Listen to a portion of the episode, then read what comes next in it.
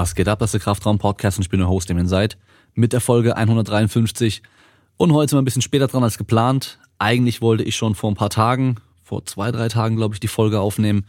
Ja doch, genau, vor zwei Tagen. Und ähm, das Problem war dann, dass mein Kleiner auf dem Spielplatz äh, Vollgas gerannt ist, gestolpert ist mit dem Gesicht einfach, also mit der Nase, Stirnübergang da voll gegen so eine Metallbank geknallt ist. Und der war, ja, hat echt lange geheult und dann wollte ich meine Freundin nicht alleine zu Hause lassen mit ihm, weil die macht sich bei sowas immer mega die Sorgen und von daher bin ich dann zu Hause geblieben mit denen und habe dann die Folge nicht mehr aufnehmen können und dann hat es das Training mit Nico wieder angefangen, die Vorbereitung für Tokio 2021 und äh, da haben wir dann auch hier trainiert wieder und bisschen besprochen, wie wir dann vorgehen und so weiter. Das heißt, dann hatte ich dann dem Tag dann auch wieder weniger Zeit und so. Aber gut, jetzt sind wir da mit der neuen Folge. Wie immer, der Podcast für euch ist kostenlos, für mich aber nicht und von daher könnt ihr mich gerne unterstützen. Und zwar mit einer Bewertung bei Apple Podcasts, könnt ihr einfach ein Review schreiben, 5 Sterne Bewertung abgeben. Dann haben wir Merch bei damonside.de slash shop, aber ist auch alles in den Shownotes unten drin.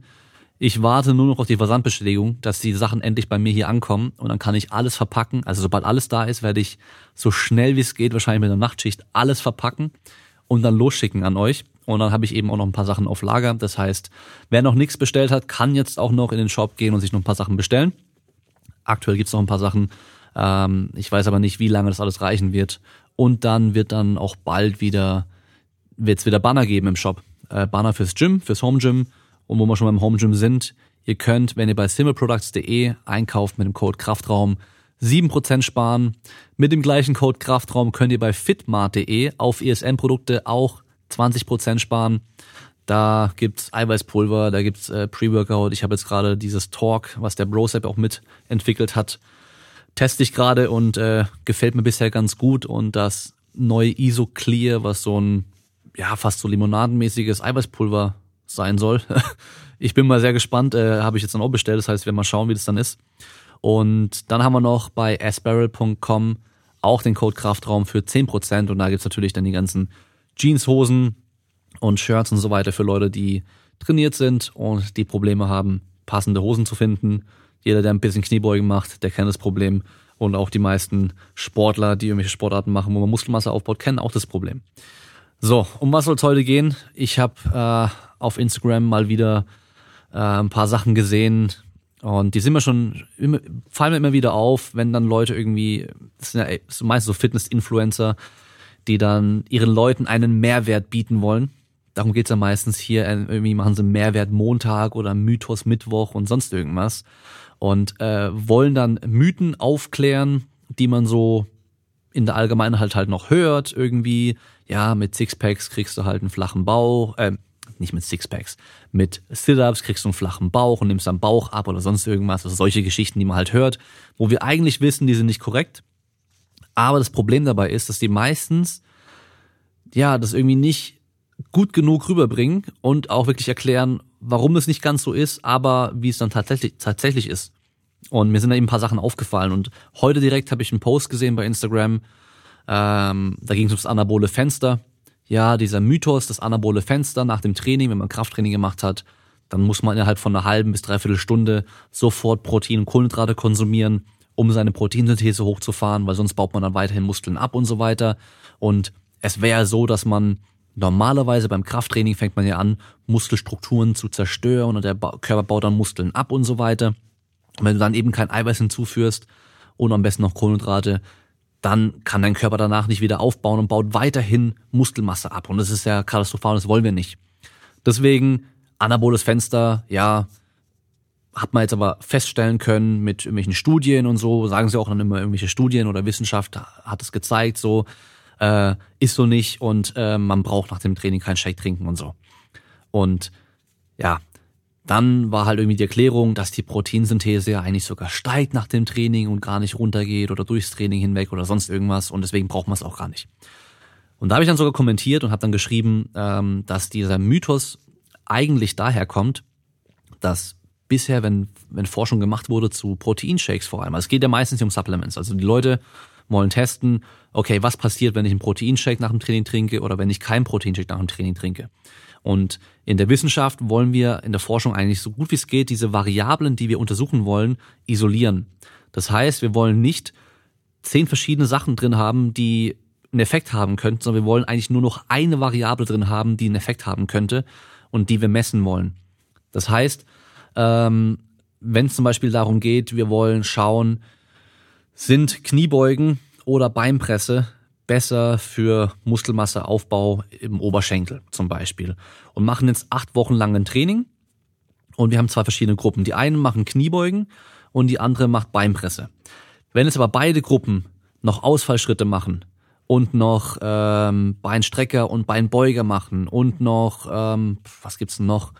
Sissy Kniebeugen, was weiß ich, die machen noch irgendwelche anderen Übungen einfach noch für den Oberschenkel, dann ja, dann werden wahrscheinlich beide Gruppen halt einfach gut aufbauen und der Unterschied wird wahrscheinlich so gering sein, wenn es überhaupt einen gibt, dass man nicht sagen kann, es lag jetzt an der, an der Kniebeuge oder an der Beinpresse. Wenn wir aber halt die Leute wirklich nur irgendwie im Labor hätten für acht Wochen und die würden da leben und die dürften sich alle nur gleich viel bewegen. Und das Einzige, was die beiden Gruppen unterscheidet, wäre, dass die einen Kniebeuge machen und die anderen machen Beinpresse. Dann könnten wir ziemlich sicher sagen, okay, die Unterschiede, die wir feststellen können, die kommen daher, dass die eine Gruppe eben eine Beinpresse gemacht hat und die andere hat eben eine Kniebeuge gemacht. Und wenn es um Supplement-Studien geht, dann haben wir oftmals das Problem, Erstmal, die Leute trainieren ja alle generell schon mal unterschiedlich. Dann ernähren sich alle schon mal unterschiedlich. Also wir haben da schon mal ein Problem, dass wir einfach keine 20 Probanden haben, die alle identisch sind. Dann haben wir noch das Problem, wenn die jetzt einfach ganz normal sich ernähren würden, wie sie es im Alltag machen, hat vielleicht die eine Person 80 Gramm Eiweiß am Tag und die andere hat 200 Gramm Eiweiß am Tag. Wenn ich der Person mit 80 Gramm Eiweiß am Tag noch einen Proteinshake gebe, egal wann, ist es wahrscheinlich positiv, weil sie halt eher Richtung genug Protein dann aufnimmt. Die Person, die schon bei 200 Gramm Eiweiß am Tag ist und wahrscheinlich schon genug Eiweiß zu sich nimmt, wenn ich der einen Proteinshake gebe, macht keinen Unterschied. Höchstwahrscheinlich. Ja. Dann ist eben noch das Problem, wenn wir so Supplement-Untersuchungen machen und die Ernährung der Person nicht kontrollieren können in dem Zeitraum, wo diese Untersuchungen gemacht werden, dann können wir nicht sicher sein, ob die jetzt ein Kaloriendefizit haben, einen Kalorienüberschuss haben oder ihre Kalorien einfach also isokalorisch sind. Das heißt, nicht mehr oder weniger Kalorien, als sie brauchen. Und dann ja, wenn dann zum Beispiel bei der einen Gruppe mehr Leute Muskelmasse aufbauen als bei einer anderen Gruppe, kann es auch gut sein, dass die mehr Kalorien zu sich nehmen, in einem Überschuss sind und dadurch mehr äh, Muskelmasse aufbauen und gar nicht mal wegen dem Supplement. Und das sind alles solche Probleme, die natürlich immer schwierig sind, ähm, irgendwie auszugrenzen, weil das größte Problem in der Forschung, gerade in unserem Bereich, was jetzt eben so Fitness und Sportwissenschaft und den ganzen Kram angeht, ist, dass wir halt nicht genug Geld dafür haben. Also wir haben meistens nicht genug Geld für diese Forschung und können deswegen die Leute, die wir dann da haben, nicht bezahlen, um sie eben halt eine Woche bei uns im Labor zu haben. Dass die eben nicht zu Hause sind, sondern eine Woche lang bei uns im Labor dann leben und von uns Essen bekommen, damit alle das gleiche auch bekommen, alle isokalorisch sich ernähren und so weiter. Das ist natürlich alles dann viel, viel aufwendiger. Und deswegen gibt's auch ganz, ganz wenige Studien nur, wo man dann wirklich mal über Wochen hinweg ein Supplement ausprobiert und eben guckt, was passiert, sondern die meisten sind akut. Und da ist das Problem beim anabolen Fenster eben. Und zwar, wenn man Proteinpulver Untersuchungen macht, dann macht man es in der Regel nüchtern, auf leeren Magen. Das heißt, die Leute, wenn zum Beispiel Samstag die Untersuchung gemacht wird, dürfen am Freitag noch ganz normal essen. Und dann wird dann teilweise sogar schon gesagt, dass die am Freitag bitte so abends dann nur äh, Nudeln mit Tomatensauce essen sollen, eine Portion, damit sie eben da auch nicht allzu viel Eiweiß drin haben und alle auch das gleiche einfach essen, dann sollen die schlafen und dann dürfen sie am nächsten Tag nichts mehr essen. Die dürfen Kaffee trinken und Wasser trinken. Und selbst den Kaffee würde man im Optimalfall auch verbieten, also dass sie halt nur Wasser trinken dürfen. Das heißt, alle kommen ungefähr in einem ähnlichen Zustand ins Labor. Alle haben fast nichts mehr im Magen, und haben deswegen auch keine Nährstoffe mehr, die zirkulieren oder ganz, ganz wenige nur noch. Und dann wird eben ein Training gemacht und meistens wird dieses Training auch extra übertrieben, damit halt diese Effekte auch wirklich deutlich messbar sind. Wenn ich dann mit denen irgendwie nur dreimal fünf Wiederholungen Beinpresse machen würde mit einem Gewicht, was sie 20 Mal schaffen, dann haben wir ja so gut wie gar keinen Trainingsreiz. Und deswegen wird da meistens ein Training gemacht, was extrem übertrieben ist, so damit die halt auf jeden Fall Muskelstrukturen im Training auch schon abbauen, damit die auf jeden Fall Muskelkater bekommen, damit die auf jeden Fall einen richtig krassen Trainingsreiz haben. Und das macht man einfach, damit man halt sehen kann, da ist was passiert und man kann die Effekte halt dann genauer beobachten, weil die halt viel, viel größer ausfallen. Das heißt, die Leute machen dann in der Regel ein sehr, sehr umfangreiches Training. Ein, zwei Stunden, wahrscheinlich jede, jeder Satz bis zum Muskelversagen, wahrscheinlich viele Übungen, viele Sätze, einfach damit die auf jeden Fall platt sind. Und dann kriegt eben die eine Gruppe direkt nach dem Training einen Proteinshake. Die andere Gruppe kriegt nach einer Stunde einen Proteinshake. Und die nächste Gruppe kriegt nach sechs Stunden erst einen Proteinshake und darf bis dahin aber auch nichts essen. Und dann kann man sich ja vielleicht vorstellen, dass die Leute, die direkt einen Proteinshake bekommen, die alle der vorher nichts gegessen haben und am Tag davor nur noch was gegessen haben und dann echt auf nüchterne Magen da hinkommen, eben halt nichts mehr im Bauch haben, keine Nährstoffe mehr, die abgegeben werden aus dem Bauch, dass die natürlich dann am meisten davon profitieren, wenn sie halt schnell Eiweiß bekommen. Ja, und die, die halt sechs Stunden lang warten müssen, die, also generell ist natürlich nichts essen, einfach generell nicht gut für den Muskelaufbau. Ja, auch wenn euch intermittent Fasting und Lean Gains und alles da erzählen möchte, es ist optimal und sonst irgendwas, es ist wahrscheinlich nicht optimal, wenn man, wenn man halt einfach einen halben Tag lang kein Eiweiß zu sich nimmt. Im, wahrscheinlich funktioniert es gut, wenn man einfach noch hier und da eine kleine Gabe Protein dazu macht dass man einfach sicherstellt, okay, wir haben durchgehend Aminosäurenpool, der verfügbar ist und eben halt keine Muskelmasse verstoffwechselt werden muss. So. Und dann kann man feststellen, dass die Gruppe, die natürlich sofort Eiweißpulver bekommt, bei der ist die Proteinsynthese hochgefahren. Proteinsynthese heißt eigentlich auch nur, dass wir in einem anabolen Zustand sind. Das heißt, es wird Protein aufgebaut und nicht abgebaut. Und die wird auch maximiert, wenn man ungefähr am Tag 2,2 Gramm pro Kilogramm Körpergewicht zu sich nimmt. Das ist auch so ein Wert, den man überall liest, ja. Ähm, das ist aber nur die Proteinsynthese. Dass wir von der Proteinsynthese nicht auf den langfristigen Muskelaufbau setzen können oder uns deswegen, ähm, wie soll man sagen, dass wir nur weil die Proteinsynthese hochgefahren ist, von einem langfristigen Muskelausbau aufgehen, äh, ausgehen können, dass wir das nicht können, das wissen wir auch. Das heißt, nur weil die Proteinsynthese, ah, was ist los? Ich kann nicht mehr richtig reden, es ist schon zu spät. ich nehme heute gerade abends auf und es ist bei mir meistens keine gute Idee, weil ich mich verplapper und das merkt ihr gerade. Also, dass man davon ausgehen kann, dass man einen langfristigen Muskelaufbau hat, nur weil die Proteinsynthese hochgefahren wird. Davon können wir nicht ausgehen. Und deswegen können wir auch nicht davon ausgehen, wenn wir den Leuten nach dem Training direkt einen Proteinshake geben, dass sie dann halt, ja, viel mehr Muskelmasse aufbauen.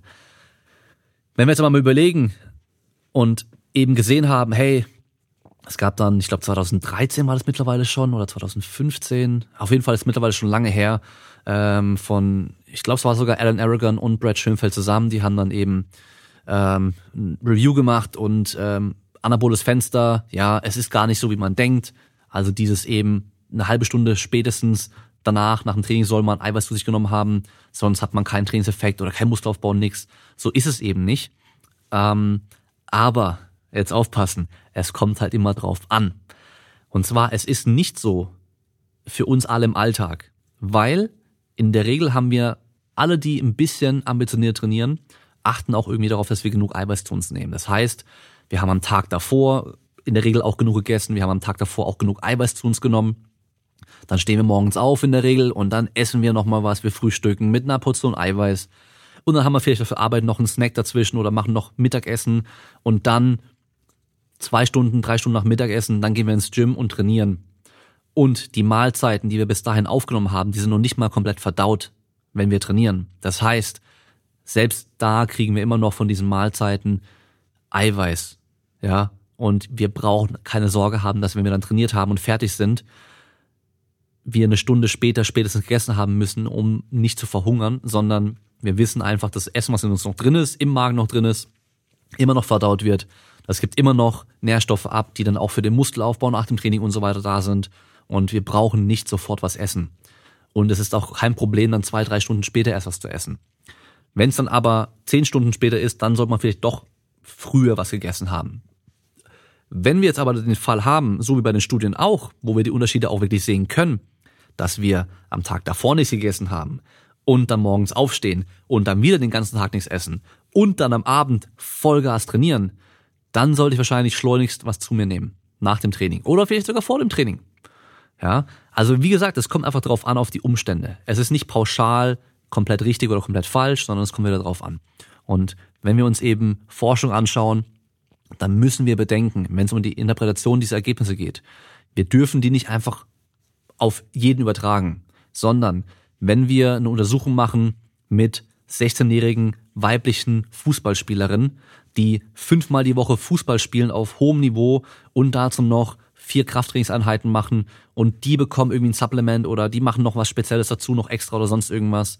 Die Ergebnisse, die da rauskommen, die dürfen wir nicht auf den äh, ja unfitten, untrainierten 40-jährigen IT-Nerd, der fast den ganzen Tag nur rumhockt und zweimal die Woche ein bisschen laufen geht, auf den übertragen, weil die Umstände sind komplett unterschiedlich.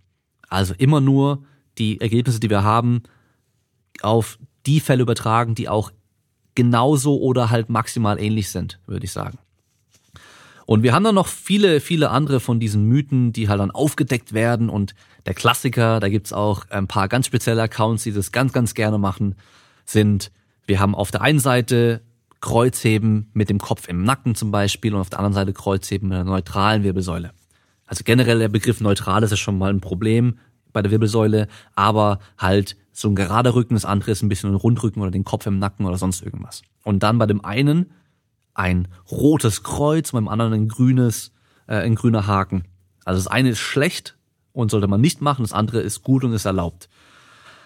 Ja, und da ist eben das Problem, dass generell keine Bewegung schlecht ist. Es gibt keine schlechte Bewegung. Es gibt Bewegung, für die bist du nicht vorbereitet. Dein Körper ist auf die Belastung durch diese Bewegung nicht vorbereitet. Dann kann die Bewegung gefährlich für dich sein. Wenn du aber das einigermaßen sinnvoll machst und dich da langsam dran gewöhnst, dich langsam darauf vorbereitest, dich da langsam dran hochtrainierst, dann kannst du im Endeffekt alles machen. Jede Bewegung. Es gibt natürlich eben Belastungen innerhalb von dieser Bewegung, die dann zu hoch sein können. Das heißt, Kreuzheben mit einem runden Rücken ist generell nicht schlimm und nicht schlecht. Aber Maximalversuche Kreuzheben, immer wieder, mit der beschissensten Technik überhaupt, ist bestimmt langfristig nicht die beste Idee. Aber deinen Geldbeutel, der runtergefallen ist, den kannst du mit dem krummsten und rundesten Rücken hochheben, da passiert gar nichts. Weil die Belastung eben, also die Last, die du damit hochle die du da hochheben willst, so niedrig ist, dass da einfach nichts passieren kann. Ja, also von daher, es gibt keine schlechte oder richtige oder falsche oder sonst irgendwas Bewegung, sondern es kommt einfach wieder drauf an, bist du vorbereitet auf die Bewegung. Und da dann auch wieder passend. Und zwar ähm, Joggen oder Laufen ist schlecht für die Gelenke und schadet den Gelenken. Und deswegen soll man Krafttraining machen. Ja. Ähm, und dann sagen sie, nee, das stimmt ja nicht mal, sondern viele von diesen Gewebsarten, die wir da äh, beanspruchen, die werden erst durch solche Belastungen auch trainiert und ernährt und sonst irgendwas und erst dann bauen die sich auf, was auch korrekt ist, ja. Für einen komplett untrainierten kann aber Laufen auch wieder schädlich sein, wenn er halt komplett untrainiert ist und dann von heute auf morgen einen riesen Umfang im Training macht. Äh, perfektes Beispiel, Seilspringen. Die Leute wollen auf einmal fit werden, haben, kaufen sich ein Seil oder finden, kramen aus der Garage, aus dem Keller so ein äh, Springseil raus, ja, und ähm, haben das vielleicht vor 20 Jahren mal gemacht, haben jetzt aber 40 Kilo mehr drauf und äh, sind das letzte Mal gesprungen, äh, ja, da können Sie sich wahrscheinlich gar nicht dran erinnern und fangen dann an, Seil zu springen und quälen sich dann vielleicht zehn Minuten lang durch und am nächsten Tag tun ihnen beide Schienbeine und Fußgelenke komplett weh. Ja, kein Wunder. Von 0 auf 100 und komplett unvorbereitet. Aber beim Laufen, klar, die Gelenke werden durchs Laufen nicht zerstört. Und deine Gelenke werden auch nicht locker oder sonst irgendwas, sondern in der Regel ist es sogar auch gut in einem angemessenen Umfang. Aber dann kommt immer noch die Warnung von diesen Leuten, die euch da aufklären, und zwar, aber bei Fußfehlstellungen bitte aufpassen, weil dann kann es doch schädlich sein. Klassiker. Ja, das heißt, einerseits ist es gut für die Gelenke, aber hey, bei Fußfehlstellungen, und dann hat natürlich erstmal jeder eine Fußfehlstellung, weil guckt euch eure Füße an.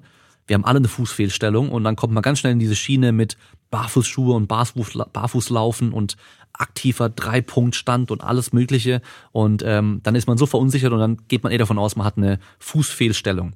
Ja, und da hat auch äh, Adam Meekins erst vor kurzem einen, einen kleinen Beitrag auf Instagram gehabt und ähm, ja, es gibt Forschung, da haben sie Leute gescreent, was die für Lauftechniken haben, was die Füße angeht. Und gerade die, die extrem überpronieren, das heißt, dass die, das Fußgewölbe in der Regel eigentlich einbricht und teilweise sogar schon den Boden dann berührt, dass die teilweise sogar weniger Verletzungsrate, eine niedrigere Verletzungsrate hatten, als die, die so einen sauberen Fuß hatten. Ja, also auch hier wieder, es gibt keine generell schlechte Position, schlechte Körperhaltung und so weiter. Also da passt ja auch dann Sitzen am Computer mit rundem Rücken oder aufrecht und sonst irgendwas dazu.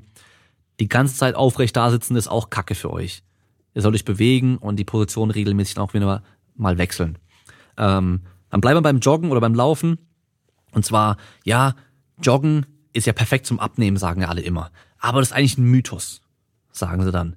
Warum ist es ein Mythos? Ja, weil beim Joggen verbraucht ihr nur während der Be Belastung Fett oder Kalorien. Ihr tut nur während der Belastung Kalorien verbrennen.